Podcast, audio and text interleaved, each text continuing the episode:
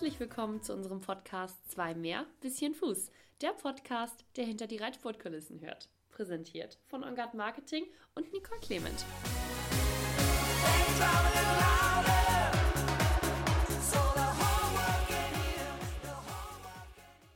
Herzlich willkommen zu einer neuen Podcast-Folge. Heute zusammen mit einer vergleichsweise noch jüngeren, aber keineswegs weniger erfolgreicheren Reiterin, denn neben mir sitzt Finja Bormann. Herzlich willkommen, Finja. Hi glaube, ich untertreibe nicht, wenn ich sage, dass du in diesem Jahr ein wahnsinnig erfolgreiches Jahr hattest. Ich erinnere mich daran, dass es in der Halle losging, ähm, Braunschweig, ich glaube, da warst du Zweite im großen Preis. Und dann Nörten-Hardenberg die Peitsche gewonnen und ich glaube noch etliche weitere Platzierungen auf hochkarätigen Turnieren. War dieses Jahr ein besonders erfolgreiches für dich? Ähm, auf jeden Fall. Ich muss sagen, im letzten Jahr hat es schon das ein oder andere Mal im Championat geklappt mit meinem Lavino und in diesem Jahr ähm, haben wir es dann auch endlich mal geschafft, dass es im großen Preis mal klappt und auch in mehreren großen Preisen geklappt hat. Ähm, wir durften unsere ersten Fünf-Sterne-Turniere reiten und waren wieder in Aachen beim U25 Springpokalfinale dabei. Also ich denke, dieses Jahr lief besser, als wir alle uns erhofft und erwünscht haben. Gebürtig kommst du ja aus Hasum. Ich glaube, da bist du auch recht tief verwurzelt. Nun wohnst du allerdings gar nicht mehr zu Hause, richtig? Genau, ich wohne jetzt auf dem Elmgestüt, drei Eichen. Dort arbeite ich seit Ende 2017 und ähm, bin eben dort auch hingezogen, fühle mich dort sehr wohl, aber das hat halt alles perfekt gepasst. Ähm, ich bin da 70 Kilometer von zu Hause, also bin ich auch immer noch mal, wenn die Bude brennt, schnell zu Hause. war das immer geplant, dass du mal von zu Hause weggehst oder war das jetzt einfach so ein Zufall? Ehrlich gesagt war das eigentlich ein Zufall. Das kam so, ich studiere ja auch nebenbei noch und hoffe, das jetzt in naher Zukunft abzuschließen. Was studierst du? Ich studiere Grundschullehramt und das war im Prinzip auch immer so ein bisschen das Ziel, ähm, vielleicht dann Grundschullehrerin halbtags zu sein, nebenbei auf jeden Fall das Reiten niemals aufzugeben. Aber es ist natürlich schwierig, ähm, sich vielleicht auch selbstständig zu machen. Das kostet unheimlich viel Kraft, unheimlich viel Geld und ähm, dann hatte ich halt das Glück, dass die Familie Müther Ende 2017 jemanden, einen neuen Reiter gesucht haben, eine neue Reiterin. Sie unterstützen ja sehr doll den U25-Sport. Naja, und dann dachte ich, ähm, frage ich mal nach, vielleicht passt das ja. Und tatsächlich hat das dann relativ schnell geklappt. Ähm, der Hintergrund war auch so ein bisschen, dass ich durch eine Rallye-Hausarbeit durchgefallen war und meine Motivation für Studium auf dem Tiefpunkt. Zeitpunkt auf, genau, genau, auf dem Tiefpunkt war. Und äh, ja, dann hat sich das angeboten und es hat perfekt gepasst. Ich fühle mich dort super wohl und bin auch super froh, diesen Schritt gegangen zu sein und eben auch von der Familie Mütter so unterstützt zu werden. Aber du hast äh, deinen Tiefpunkt überwunden und studierst trotzdem noch weiter? ich habe meinen Tiefpunkt überwunden. Ähm, die durchgefallene Rallye-Hausarbeit schiebe ich noch vor mir her. okay, gut. Es bleibt spannend, ob du dieses Studium abschließen willst. Jetzt bist du von zu Hause weggegangen. Mit wem trainierst du denn jetzt, wenn du da in dem Stall bist, wo du jetzt bist? Genau, ähm, ich trainiere jetzt mit Alois Pollmann-Schweckhorst, der ähm, kommt regelmäßig zu uns aufs Gestüt. Aber auch mein Papa kommt öfters mal, ist auch auf dem Turnier öfters dabei und unterstützt mich, ähm, vor allem auch in der Dressurarbeit zu Hause. Und ja, da bin ich sehr glücklich drüber und ähm, das passt sehr gut. Ich habe es eben gesagt, du bist zu Hause recht tief verwurzelt, was auch daran liegt, dass ihr zu Hause ähm, selber Pferde züchtet oder auch einen eigenen Betrieb habt. Wie läuft das zu Hause? Habt ihr eine Reitanlage, einen Zuchtbetrieb, alles zusammen? Genau, ähm, sozusagen alles zusammen. Wir haben einen Offenstall, ähm, der bei uns auch an dem Reitplatz vom Verein eben ist. Das ist außerhalb vom Dorf. Dort haben wir die jungen Pferde und die Aufzucht eben mit vielen Wiesen drumherum.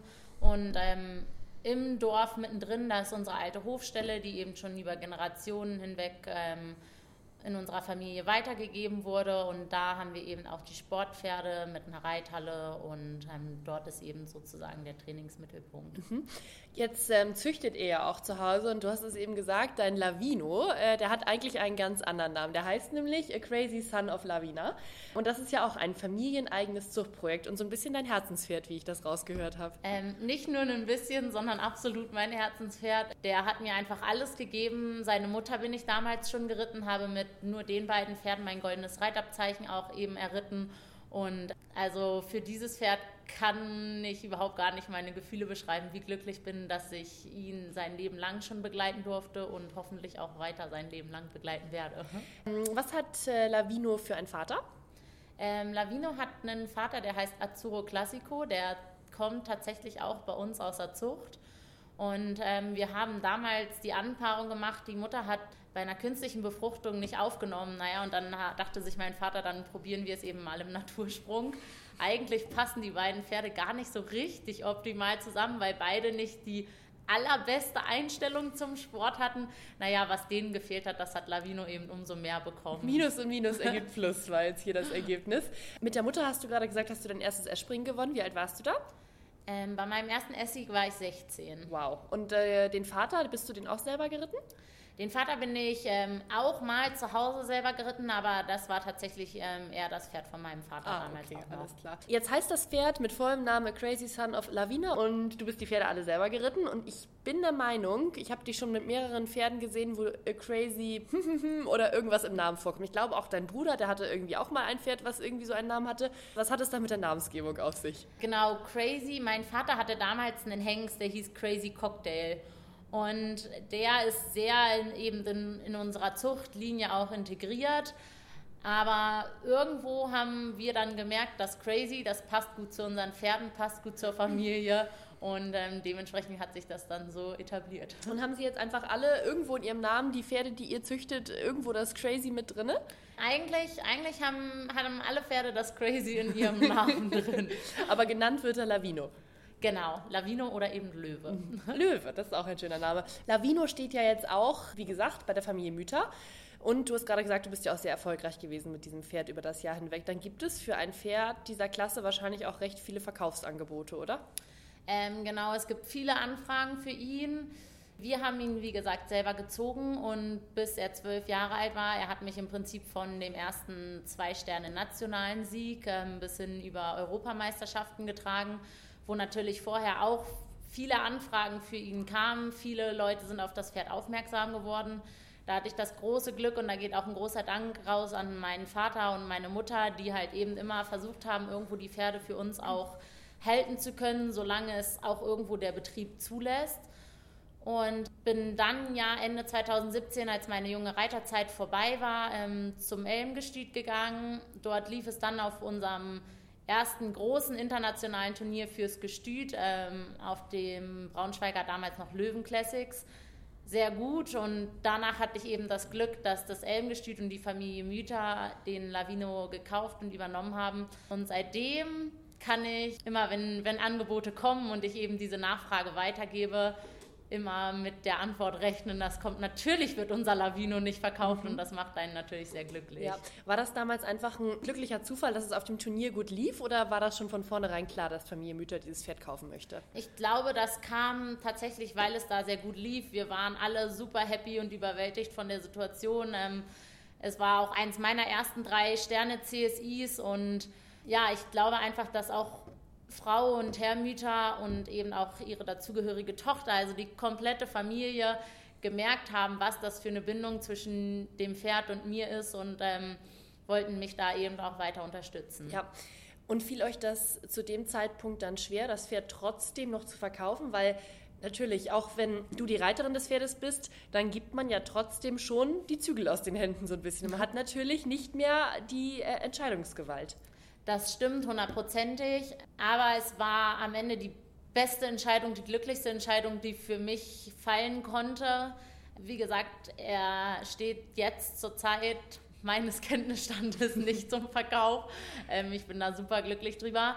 Ich glaube, Familie Mieter, die möchte gar nicht irgendwie dann so richtig sagen, nee, mit dem Pferd passiert das und das, sondern wir arbeiten da sehr eng zusammen, wir besprechen uns sehr viel, aber vertrauen eben mir auch sehr doll, weil sie wissen, ich kenne dieses Pferd eben schon sein Leben lang und ähm, wie gesagt, da ist eigentlich gar nicht, dass jetzt der Besitzer die Entscheidung fällt, sondern ähm, das ist immer Gemeinsam. in Absprache. Ja.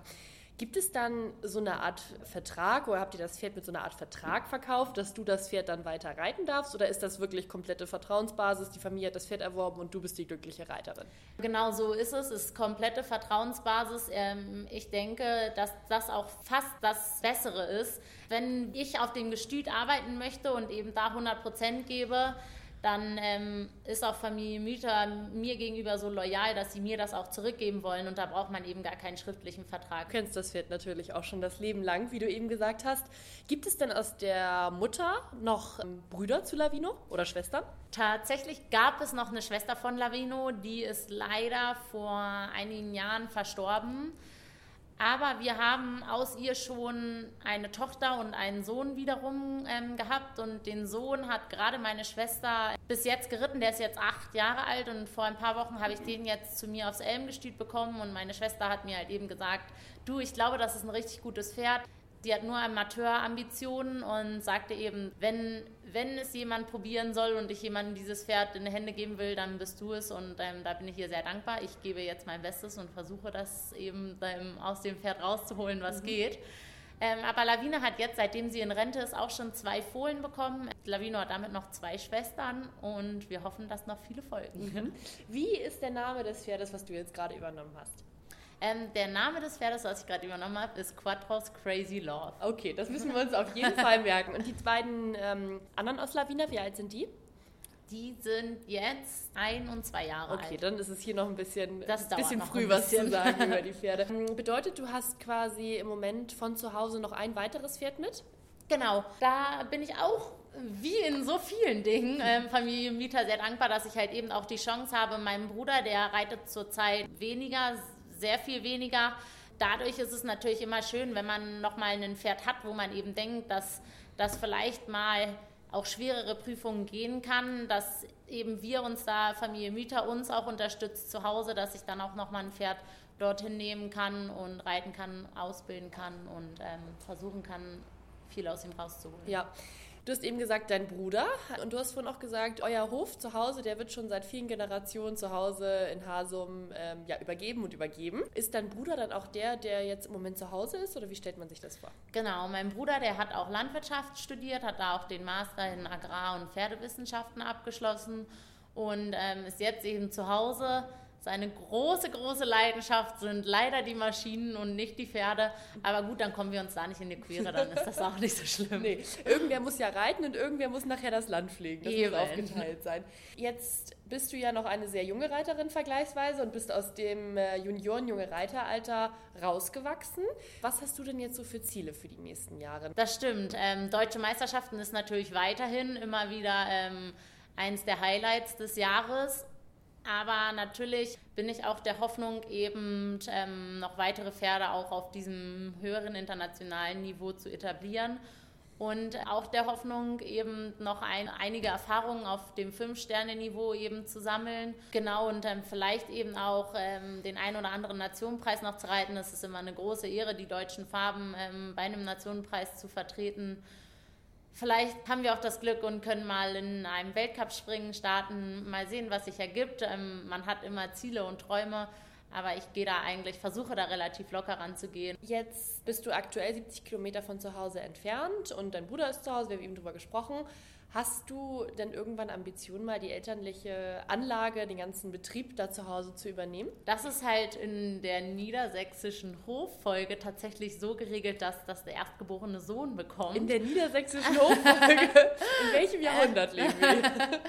Nein, mein Bruder, der möchte das auch definitiv übernehmen und ähm, da sind jetzt noch keine Gedanken. Wie gesagt, ich bin ja auch noch relativ jung. Ich lasse das die Jahre erstmal auf mich zukommen. Ich fühle mich jetzt, wo ich bin, sehr, sehr wohl. Und ähm, da habe ich jetzt mir noch nicht die großen Gedanken drum mhm. gemacht.